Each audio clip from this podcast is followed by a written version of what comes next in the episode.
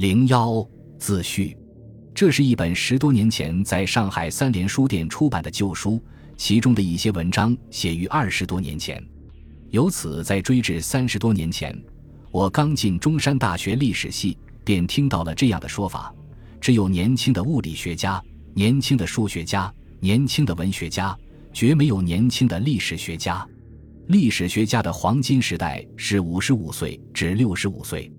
后来又放宽条件，说是从五十岁开始，由此前推到他的白银时代，也要从四十岁开始。这对刚刚入学的我产生了一种朦胧的困惑。对于一个愿意研究历史的学生来说，在他的黄铜时代、黑铁时代，甚至恶铝时代，又该做些什么呢？话虽是这么说，实际情况并非如此。中山大学历史系很鼓励学生进行研究。我不知道这一做法始于何时，但我却因此有了一些习作发表。而后到华东师范大学历史系做研究生，导师陈旭路先生尤其强调写。我刚上第一个学期，在上海第六人民医院做一小手术，同学潘振平来告我，陈先生让我们每人写一篇论文，题目自己定。此时我正在看筹办遗物始末到光朝，于是写了。鸦片战争时期的中英兵力，跟陈先生学习的两年，我几乎不停地写，大约写了十多万字。我也在懵懵懂懂之中进入了史学。本书中第二次鸦片战争清军与英法军兵力，第二次鸦片战争时期清军的装备与训练两篇，即是硕士论文中的主要部分。我由此知道有两种培养历史系学生的方法。最常见的是让学生们先经过严格的方法训练，熟悉主要或大部史料，方才动笔。这也是我现在经常训练学生的方法。另一种不常见，主张学生尽早进入研究的阶段，通过研究来学习历史，即陈先生当年带我们的方法。我自己也不知道哪一种方式更好，很可能各有利弊。但我确实是从后一条道路上成长起来的，也因为如此。我知道后一条道路的全部缺点，史学确实不是年轻人的事业，不管你用何种方法，都不可能速成，而需要用大量的时间来熟悉史料并了解学术史，且动笔越早，就越有可能毁其少作。然而，年轻时若不勤于动笔，又何来成熟？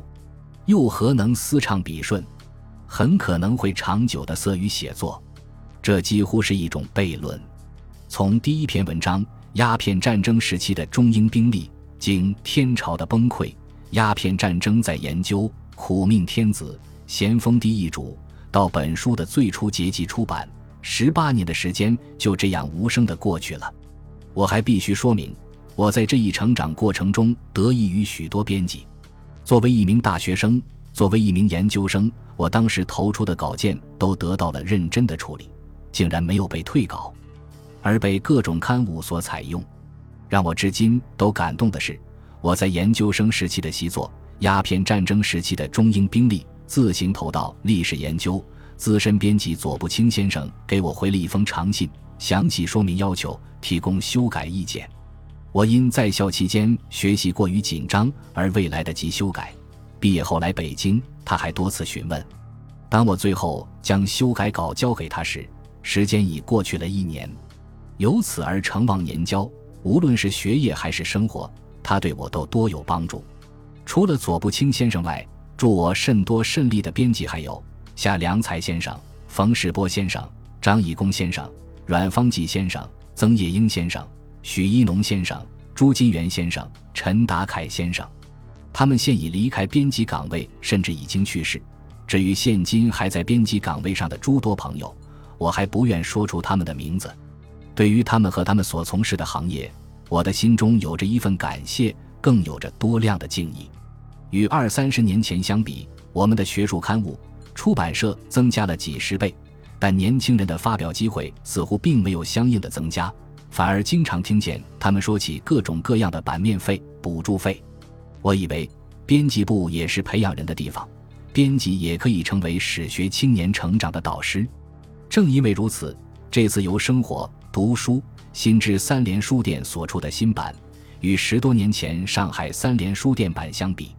增加了鸦片战争时期的中英兵力。原载《历史研究》一九八三年第五期一文，以表示对陈旭路先生与左不青先生的敬意与谢意。尽管其中的主要内容已被我写入《天朝的崩溃》《鸦片战争在研究》，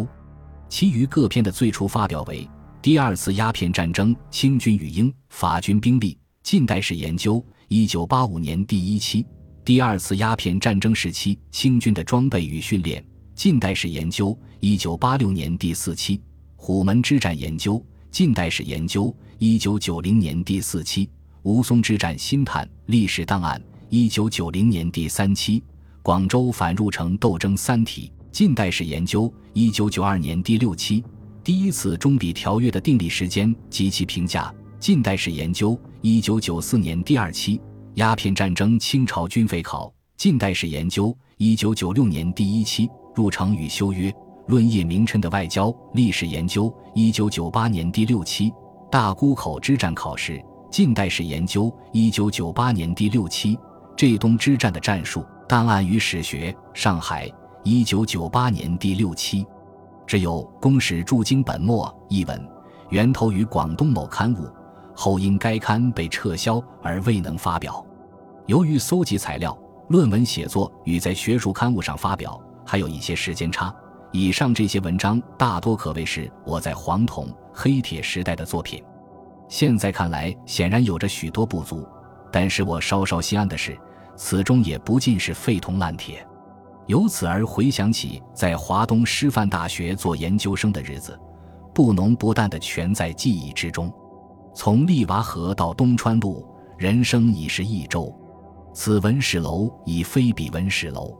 坐在此处，重效当年的旧稿，心情自然舒养，就像大树看见了自己的年轮一样。毛海建。二零零九年五月于东川路。本集播放完毕，感谢您的收听，喜欢请订阅加关注，主页有更多精彩内容。